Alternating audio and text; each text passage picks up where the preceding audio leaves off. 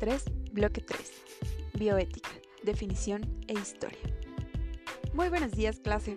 Como ya vieron en la actividad pasada, este bloque vamos a hablar de algunos temas muy controversiales, por lo cual comenzaremos hablando de la bioética y de su historia, temas que van a encontrar en la página 13 de su cuadernillo. Vamos a empezar con ¿qué es la bioética? Como dice su cuadernillo, la bioética es el estudio sistemático de la conducta humana en que los campos de las ciencias biológicas y de la atención de la salud, en la medida que esta conducta se analiza a la luz de los principios y valores morales. Esto según la Enciclopedia de la Bioética del Instituto Joseph E. Rose Kennedy en 1978. Hay otra definición un poquito más sencilla que nos dice que la bioética es una disciplina de reciente aparición que estudia los aspectos éticos de las relaciones entre la biología, la filosofía, la medicina, la cibernética, la política, el derecho y la teología. Esta palabra fue utilizada por primera vez en 1971 por Van Rensselaer Potter en su libro Bioethics Bridge to the Future, Bioética Puente hacia el futuro. Y en este libro el autor vincula la biología con la ética, donde surge la bioética. Un cambio importante que dio pie a la aparición de la bioética es la transformación de la medicina tradicional que se ha convertido en uno de los terrenos donde se suscitan las polémicas más acaloradas, pues finalmente aquí se tratan asuntos de vida o muerte de la calidad de vida, de la dignidad humana o de discriminación racial.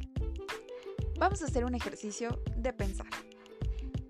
Vamos a, situarnos en un momento del pasado. Hace muchos años donde no existían todavía los trasplantes de órganos, donde todavía era impensable, inimaginable el abrir a una persona sacar un órgano y ponérselo a otra. Imagínate que estando en esa época, alguien de tu familia estuviera literalmente condenado a muerte a causa de una enfermedad del corazón. Si en ese momento alguien te hubiera hablado de la posibilidad de poner el corazón de otra persona, lo más seguro es que no te lo creyeras.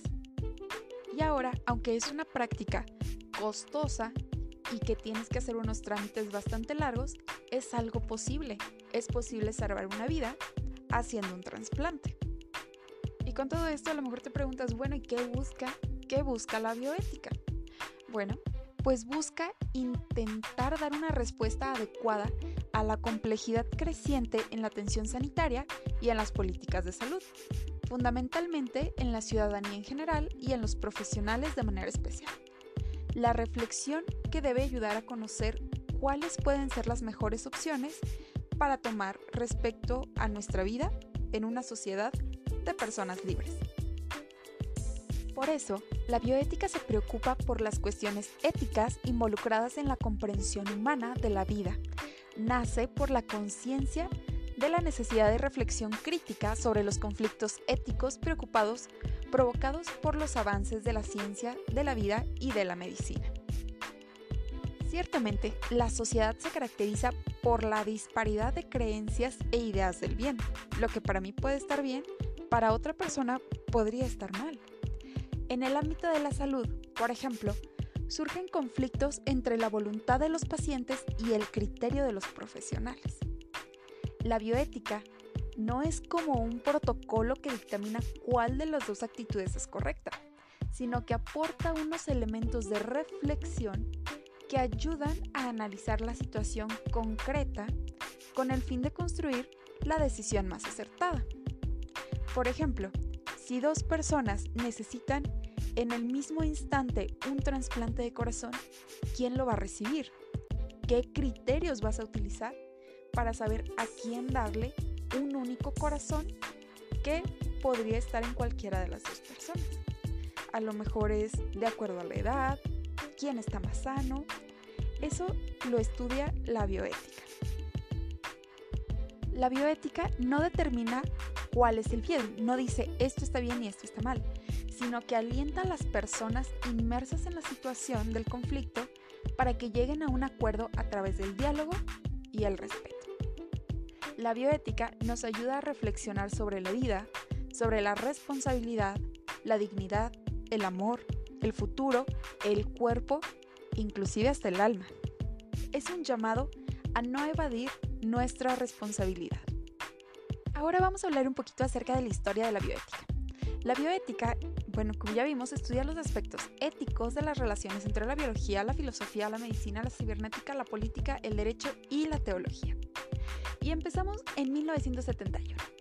La palabra bioética fue utilizada por primera vez, ya les había comentado, por Van Rensselaer en su libro Bioethics Bridge to the Future.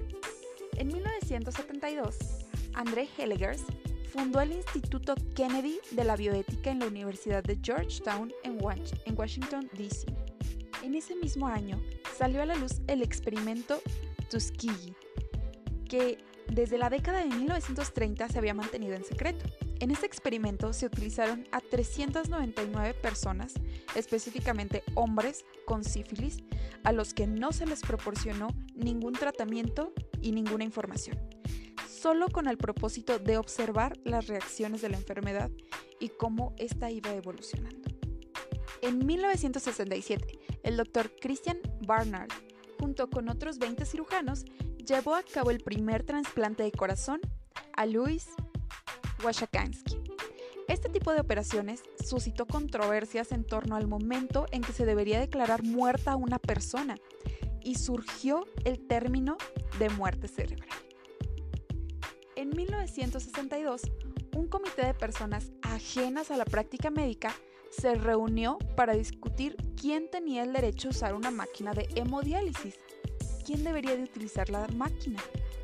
Para los que no sepan, una máquina de hemodiálisis es cuando para cuando a las personas ya no les sirven los riñones. Esta maquinita limpia toda su sangre y hace que la persona pueda seguir con una vida relativamente normal Simplemente cada cierto tiempo va, le limpian la sangre y puede seguir con su vida. Pero en este año, estas personas ajenas a la práctica médica se reunieron porque empezaba a haber dudas sobre una nueva forma de discriminación con base en quién podía aprovechar los recientes descubrimientos y técnicas. Se formulaban preguntas como con qué criterios se deben de seleccionar los candidatos para usar la máquina y esto pues eran preguntas de tipo éticas. Inclusive esta bioética nos pudiera haber servido en un tiempo más atrás, en el que los nazis experimentaban con humanos durante la Segunda Guerra Mundial. Algunos de ellos, algunos de ellos con propósitos médicos. Y bueno, desde que se dieron a conocer los horrores de los campos de concentración nazis, eh, se han creado comisiones y códigos para la protección de las personas que voluntariamente se someten a experimentación biomédica. Otros casos muy comentados son las personas en estado de coma o estado vegetativo. Se cuestiona la tecnología de soporte vital y el derecho a una muerte digna. Ahí, ¿quién decide si sigue vivo o no? Porque están como muertos, pero ¿en qué momento están muertos? ¿Tienen derecho a una muerte digna? A que los familiares digan, que ya no sufra más, que ya no esté conectado y mueran.